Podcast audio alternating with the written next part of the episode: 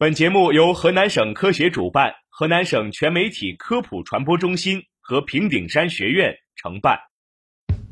生活多姿多彩，科学无处不在，在生活中感受科学的魅力，用科学创造更好的生活。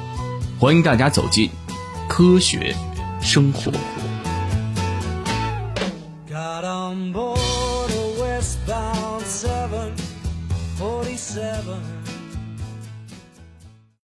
大家好，我是主持人子乐，我是小杰。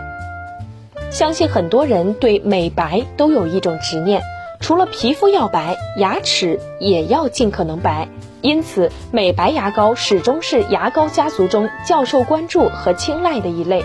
能让牙齿刷刷就变白的美白牙膏，究竟是货真价实还是夸大其词？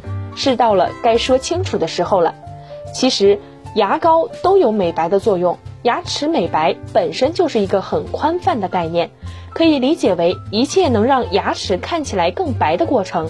因此，牙齿美白的方法一定包括那些让牙齿变干净，从而看起来更白的操作。这毋庸置疑，刷牙就是让牙齿变干净的方法。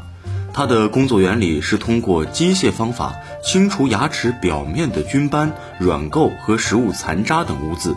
这样一方面可以使牙齿本来的颜色显露出来，另一方面也可以避免污渍长期滞留，对牙齿造成染色。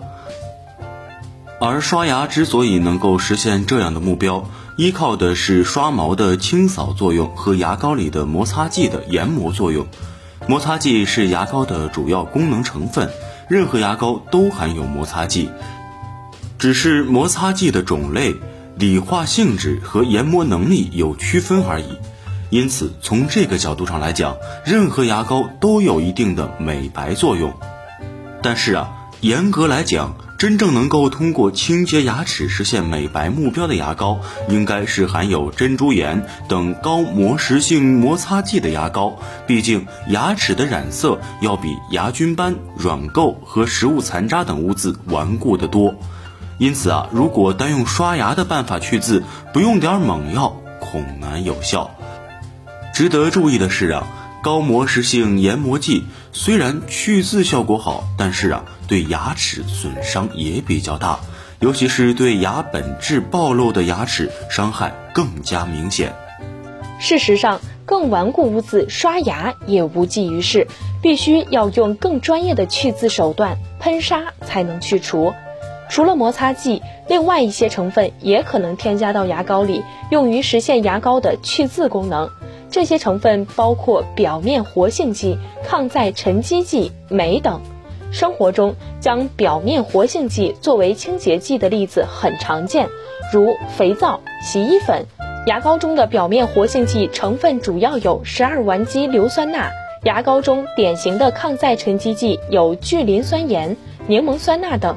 聚天冬氨酸作为美白牙膏的功能成分是较新的尝试，它本身也是很好的水处理剂，俗称为除垢剂。